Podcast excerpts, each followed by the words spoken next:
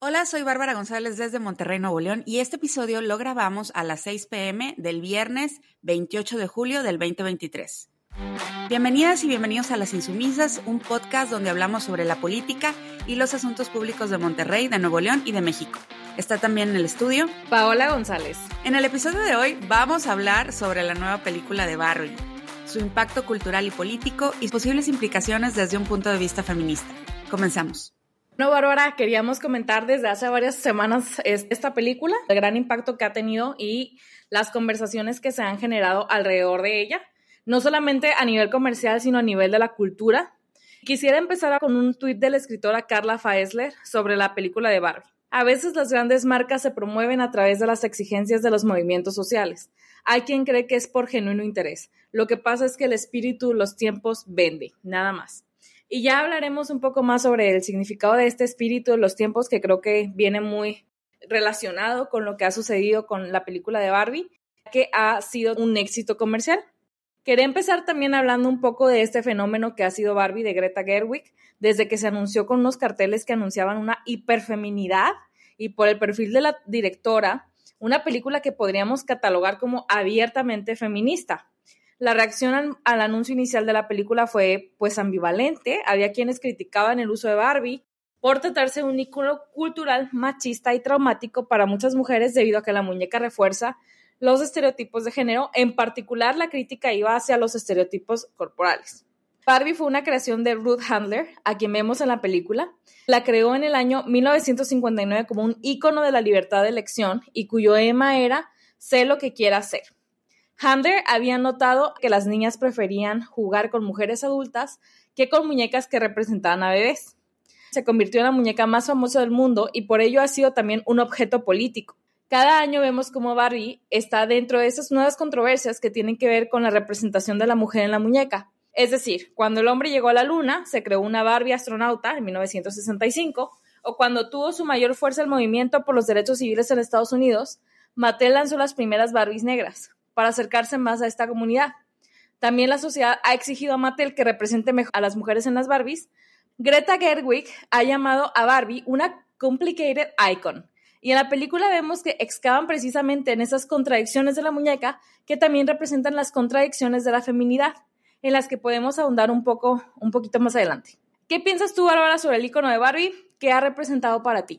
Pues Paola, como muchos niños de mi generación, tuve Barbies y además tengo una relación especial con el nombre de la muñeca, por mi nombre, Bárbara, porque para mi familia y amigos pues siempre había sido más Barbie que Babi o cualquier otro apodo. Yo soy de una segunda generación de mujeres con muñecas Barbie. Mi mamá tuvo una de las primeras Barbies porque mi abuelito por trabajo viajaba a Estados Unidos y le trajo a mi mamá esta Barbie icónica, la, que tiene el traje de baño a rayas. Yo no tengo hermanas, pero con mis primas de los dos lados de la familia jugaba mucho con las Barbies y siempre eran como estas tramas donde las Barbies eran triunfadoras, tenían éxito en todo lo que se proponían, eran celebradas en su mundo y había este como potencial infinito ah, para nuestras Barbies respecto a todo lo que podían hacer. Y después de guardar las Barbies ya en sus cajas y ya no jugar con ellas, creo que el siguiente acercamiento que tuve fue toda esta serie de artículos, de análisis donde se hablaba sobre estas medidas imposibles de Barbie. Y sí fue un proceso pensar cómo esas fantasías que había disfrutado tanto como niña, pues también nos habían cargado con todo este bagaje y estas expectativas de cómo debíamos vernos. Algo que recuerdo muchísimo era cómo comparábamos a las Barbies hechas en México con las Barbies que nos traían de Estados Unidos, pues siendo niña de frontera, teníamos Barbies de Estados Unidos y siempre en la comparación salían ganando las Barbies de Estados Unidos, ¿no? Eran más, las más bonitas, las que queríamos. Y ahora pienso cómo desde entonces estábamos condicionadas a admirar y a ver como más bonito eso que no éramos que eran rubias, que tenían ojos claros, que eran más altas, que eran más delgadas. Más allá de esta experiencia personal, pues la muñeca siempre ha estado en el centro de los debates del feminismo, como tú hablabas, y Mattel a través de los años ha querido como que escuchar ese debate e ir incorporando cambios para seguir vendiendo muñecas. Ese es su interés principal.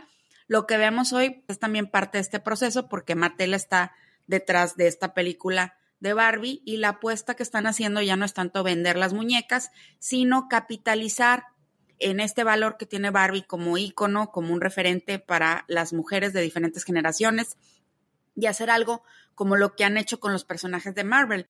Yo la crítica que he leído en general de la película ha sido súper elogiosa. A mí me gustó mucho, por ejemplo, una crítica que escuché de Amanda Marcotte en un podcast del Guardian y, la crítica de Susan Faludi, que sale en un, artículo del New York Times.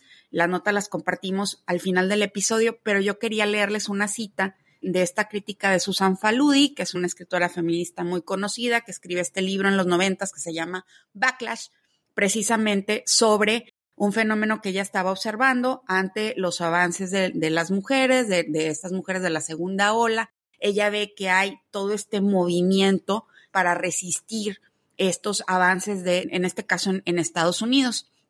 Y esta cita es sobre precisamente esto que comentabas, Paola, de, la ambigüedad, de este icono problemático de repente que es Barbie, y dice, hay pocos juguetes tan desconcertantes como Barbie. Incluso en su historia de origen, se basó en una muñeca sexual para hombres, pero de alguna manera se comercializa entre las madres para que se la compren a sus hijas. Barbie ha sido un lema de protesta, o sea, eh, había un lema de I'm not your Barbie, ¿no? No soy tu Barbie. Una bimbo, la Teen Barbie de los noventas que decía Math is hard, las matemáticas son muy difíciles. Y también se le ha visto como aceleradora de trastornos alimenticios. También ha sido abogada, piloto, astronauta, presidenta. Barbie nunca se ha casado, Barbie vive sola y Barbie no tiene hijos. Entonces, es todo esto, todo este cóctel del que estábamos hablando y Barbie es todas esas cosas y por eso no podemos dejar de hablar de Barbie. Paola, los ataques contra la película han venido, digamos que de los usual suspects, hombres conservadores, para los que una película que está centrada en la experiencia de las mujeres, que critica el privilegio de los hombres, pues lo están sintiendo como un ataque personal. Tú que has leído más críticas de la película, ¿qué parte de las críticas ha resonado contigo y con la experiencia que tú tuviste con la muñeca Barbie? Yo las críticas que venían de hombres simplemente las deseché porque dije, ustedes no jugaron con Barbies y ya, o sea, no están entendiendo nada de la primera secuencia de la película cuando está saliendo de su casa, ¿no? Porque pues cuando tú jugabas con Barbies, pues nada más agarrabas la muñeca y la ponías en donde tú querías. Todo eso no no es experiencia masculina. Los hombres no juegan con Barbies. Y muchos de los videos que yo vi de los actores que participaron en Barbie decían, bueno, mis hermanas jugaban con Barbies, ¿no? Pero entonces es como que esta experiencia totalmente, pues, femenina, o sea, es una experiencia femenina. Y digamos que también de algún espectro de la diversidad sexual puede ser que también hayan tenido un interés ¿no? de jugar con estas muñecas y que tengan algo que decir al respecto. Creo que en primer lugar fue eso. Después, usualmente eh, me concentro más como en primero ver la película y después la crítica. Yo estudié este, literatura, entonces creo que si ya veo la crítica antes, como que ya estoy observando nada más lo que está diciendo la crítica en la película.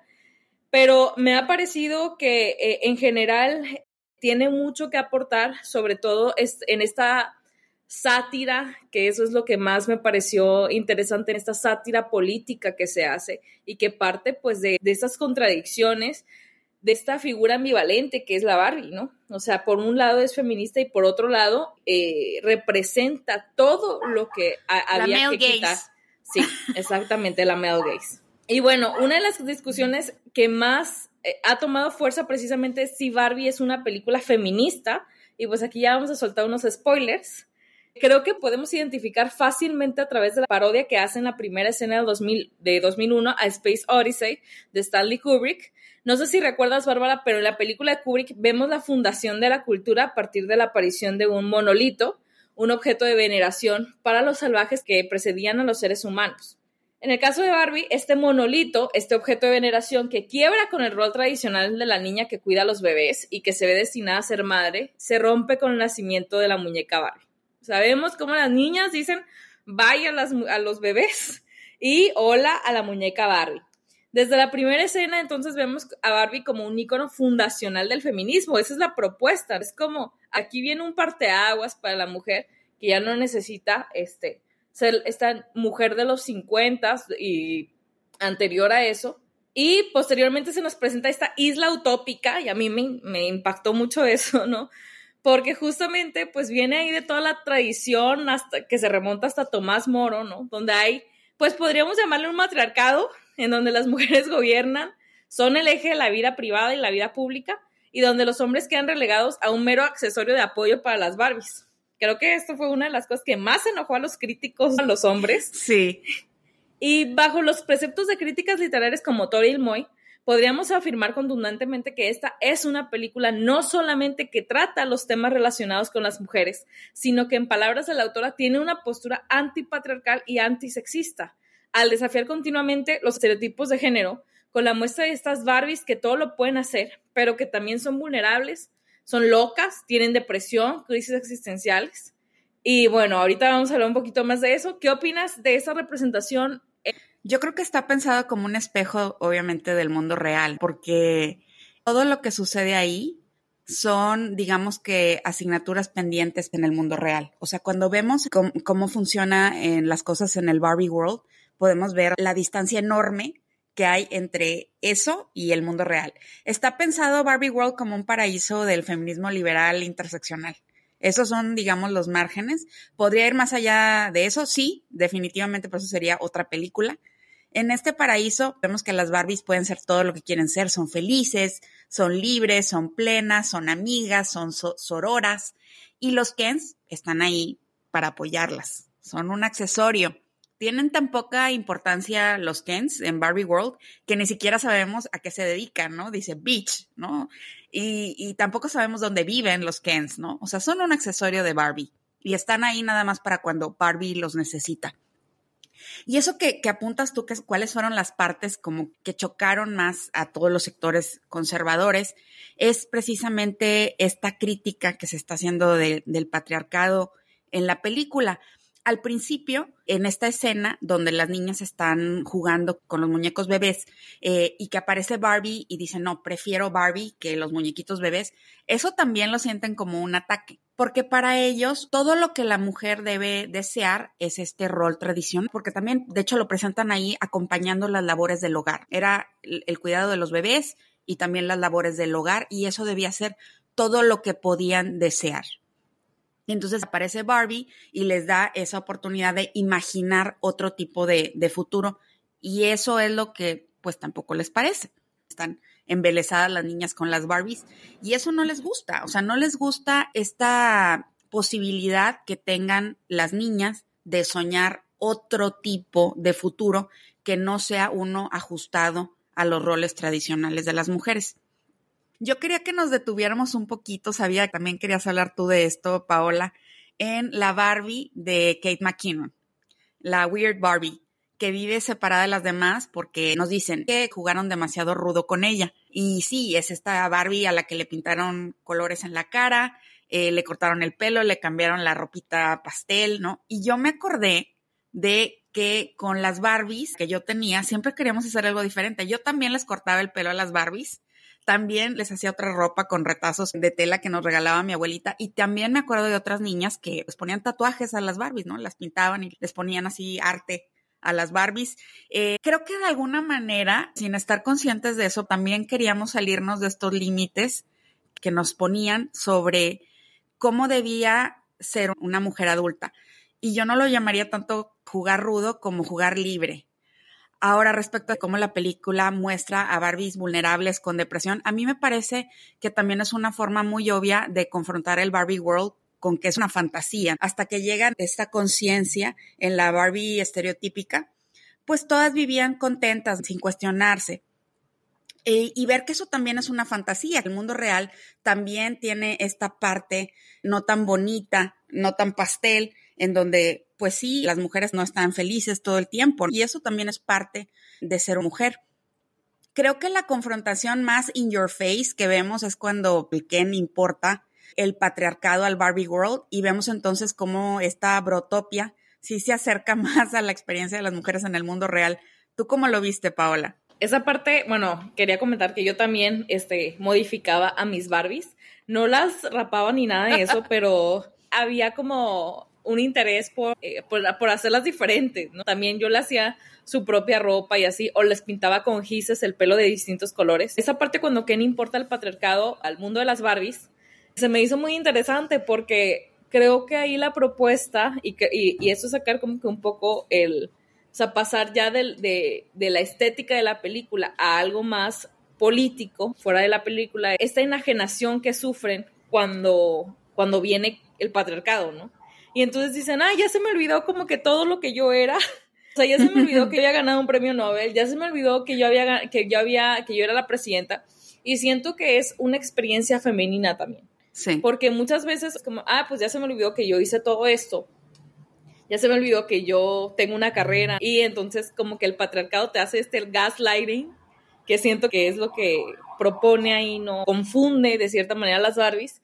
Y ya pues ahí está esta confrontación que también habla, y creo que lo vamos a hablar un poquito más adelante, de esta crisis de la masculinidad. Ante la avanzada del feminismo y ante la incorporación de las mujeres al lugar extradoméstico, o sea, al ámbito público, los hombres no saben muy bien quiénes son ellos, cómo definirse, ¿no? O sea, dónde queda esta masculinidad y todo.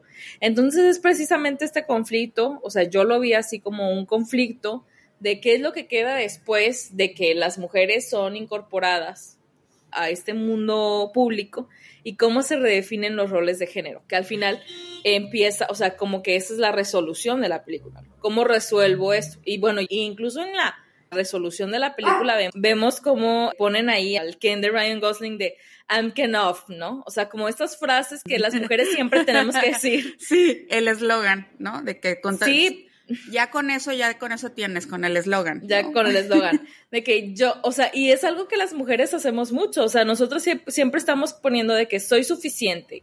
O sea, como que es algo que nos tenemos que recordar continuamente. O sea, de que I'm enough, ¿no? O sea, y casi, casi que, o sea, tengo amigas Porque que hacen... el mundo te está bombardeando para decirte que you are not enough. Que you are not enough. Oye, Paula. En esta parte que a mí me pareció la parte como más triste de la película, y es cuando Barbie regresa y ve que todas las que eran doctoras, este, abogadas, ¿no? La presidenta, están convertidas en sirvientas de los Kens. Bueno, además de todo esto, el intercambio es súper pobre, porque ellas dejaron atrás sus carreras, sus casas, ¿no? Les quitaron su personalidad, todo lo que ellas eran se los quitan y a cambio de eso reciben a un pelado con una guitarrita cantando esta canción este de Matchbox 20, ¿no? Non-stop, ¿no?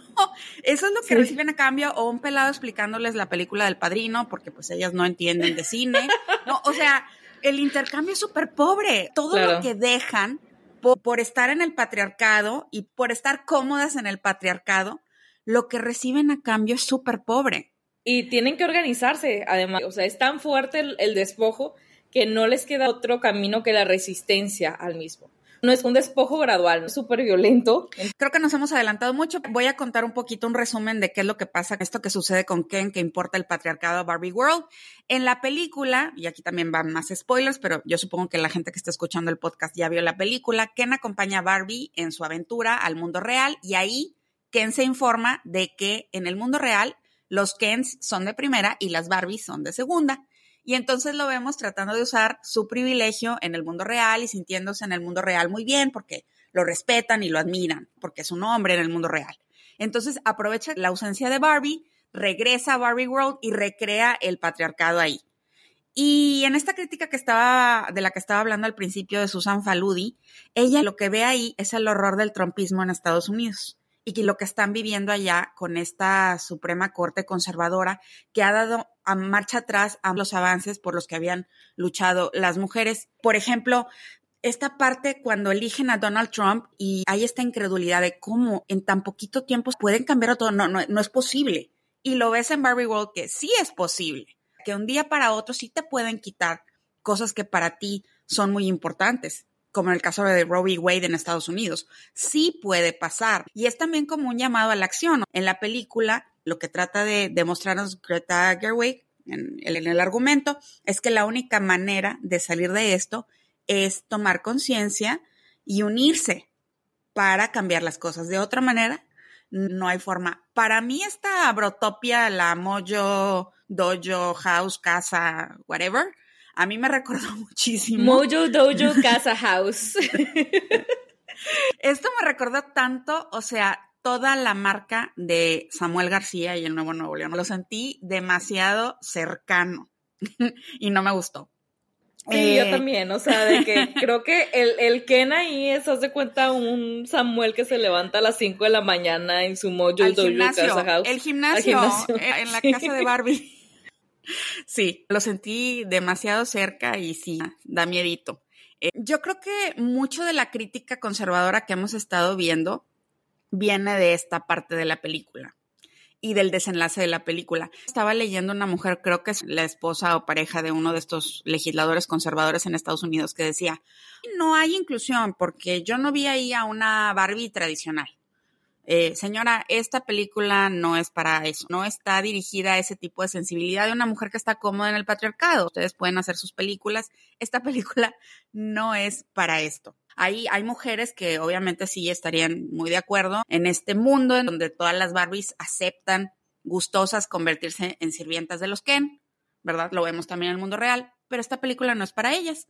Paola, ¿tú cómo viste esta parte de la película? Yo me morí de la risa con eso, o sea, claro que me horroricé cuando regresó y ya la presidenta estaba ahí de... Em, Lavándole los pies a uno, masajeándole los pies. ¿Qué es esto? Sí, o sea, me horroricé con eso, pero ya después es como una máscara, ¿no? De la masculinidad.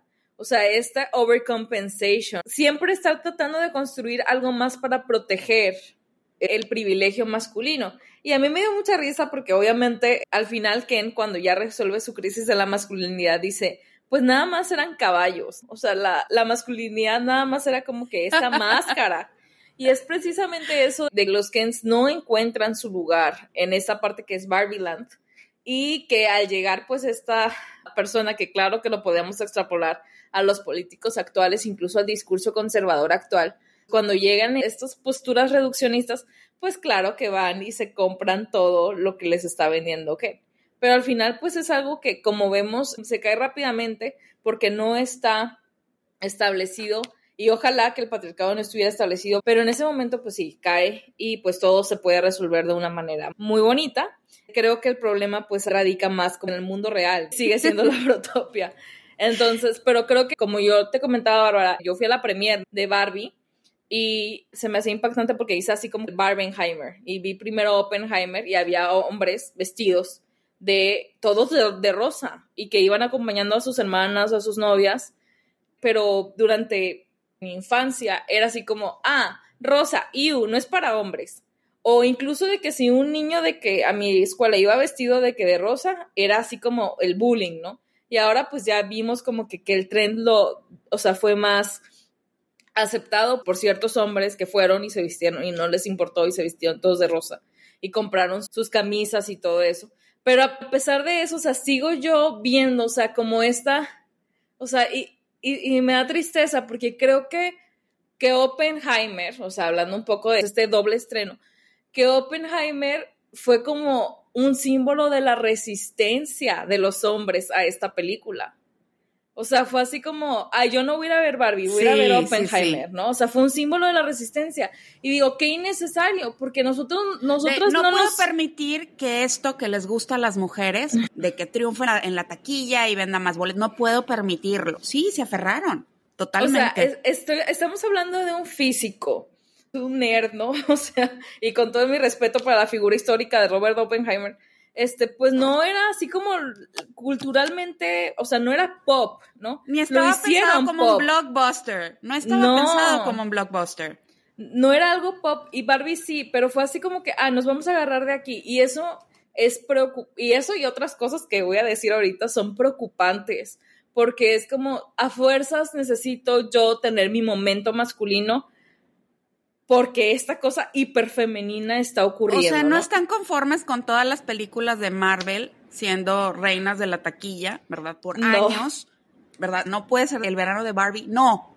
Necesito, necesito aferrarme a eso el mismo día, ¿no? Sí. Y claro que, que Barbie recaudó el doble que Oppenheimer, o sea, es que no lo podías evitar, lo siento, tampoco puedes evitar el feminismo. Quería comentar también que una de las cosas pues más celebradas de la película fue esta inclusión de un elenco que representaba a varias nacionalidades y culturas. América Ferrara, por ejemplo, fue una de las actrices principales y representaba esta minoría femenina de color que ha sido relegada históricamente de los papeles serios en las películas. Ariana Greenblatt, que hizo a la niña adolescente Sasha, también era parte de este elenco diverso, al igual que Issa Rae, quien era la Barbie presidenta de Barbieland. Pienso que fue acertado que se representaran a personajes que tienen preocupaciones cotidianas y no a la hot latina que se ha capitalizado muy bien en Hollywood. Creo que eso fue un, avance de la película. Sin embargo, también, eh, pues a pesar de la inclusión de este elenco, sí hizo falta que se abordaran los temas culturales pues, relacionados a estas minorías, pero también creo que es una exigencia un poco desmedida para una película de dos horas cuyo tema central no era ese. ¿Tú qué piensas sobre esta interseccionalidad que vemos en la película y este elenco diverso? Creo que tienes razón, Paola. Yo sí veo que se hizo un esfuerzo por incluir. He estado leyendo entrevistas de la directora y también de América Ferrara y creo que desde el inicio del proyecto pensaron darle a ella esta relevancia, este protagonismo. Yo sí siento como más afinidad con América Ferrara generacionalmente. América Ferrera, eh, pues también tiene su historia como en cierta medida un icono cultural para las latinas, no solamente por Ugly Betty, la versión de, de Betty la Fea con América Ferrera, duró varias temporadas, pero antes de eso ella era la amiga latina en la Sisterhood of the Traveling Pants que también fueron unas películas súper exitosas. Y entonces ella siempre ha estado como que confrontando estos estereotipos. Entonces me pareció muy interesante la elección de ella como la protagonista, la coprotagonista con Margot Robbie, pero como la persona en el mundo real que realmente pues es la catalizadora, ¿no? De la trama. Su monólogo es el clímax de la película y se lo dan a ella, se lo dan a, una mujer latina que además tiene esta historia. La primera película que ella hizo era sobre esta lucha que siempre estaban librando las mujeres latinas por tener cuerpos como los de las mujeres anglosajonas en Estados Unidos, que se llama Real Women Have Curves. Esa fue la primera película de, de América Ferrera. Entonces, ella trae todo esto a la película. Me pareció una elección muy buena y una elección muy inteligente darle a ella este papel, que eh, al final de cuentas es ella quien comparte esta herramienta para desmantelar al patriarcado en Barbie World, que es estar conscientes de lo que está sucediendo y unirse, ¿no? Sumar esfuerzos para cambiarlo. Y en esa unión las vemos a todas las Barbies. Pero sí estoy de acuerdo contigo en que a veces como que sí exigimos demasiado, es una película, tiene cierta duración, va a haber secuelas seguramente. No vimos que en Barbie World esta Barbie estereotípica, la de Margot Robbie, fuera particularmente especial, no era la presidenta, que tuviera más oportunidades que las demás, pero al final de cuentas pues sí, la película es sobre ella y como que toman este referente de la de la Barbie en la que todos piensan cuando dices Barbie. Sí, creo que eso también es como, pues hay que ir construyendo sobre eso, ¿no? O sea, de que es una estrategia de marketing también, ¿no? O sea, pensamos en Margot Robbie, bueno, yo decía cuando pensaba en Margot Robbie, decía como que, ay, es una Barbie, y luego pues resulta que es a través de Margot Robbie que Greta Gerwig llega al proyecto. O sea, no es como Greta Gerwig invita a Margot Robbie, sino que a Margot Robbie le ofrecen este papel y pues ya hacen esta película. Creo que también podemos ver más inclusión en este personaje que ya mencionaste, Bárbara, que es la Barbie loca, la Weird Barbie, a la que todos consultan y que provee de un espacio en donde las demás Barbies pueden ir a hablar de sus problemas y aquellos expulsados, que se me, se me hace muy interesante en esto, ¿no? Cómo los expulsados, los marginados pueden unir a ese lugar. Sí, y, que es como su safe space ahí. Es su safe space y además me recordaba mucho como que este arquetipo de la bruja, ¿no? O sea, en todas las películas como este de este viaje del héroe siempre tienes que ir y consultar a la persona sabia o a la bruja que cambia tu camino. Sí. Y se me hace que esa es la función de la Weird Barbie. Em, esta Barbie pues representa, como ya dijiste, la, realidad de muchas niñas que rapaban y rayaban a sus Barbies. Un fenómeno como, sí, y pues yo también, pero no, no las rayaban, nada más las modificaban. Un fenómeno que incluso se ha abordado desde, pues, desde la psicología en la película se retrata a esta Barbie como una outsider a la que nadie quiere visitar, pero a la que la Barbie estereotípica tiene que acudir forzosamente para solucionar sus problemas. O sea, es como tienes que ir con esta Barbie porque ella te va a decir que, o sea, es la Barbie sabia, ¿no?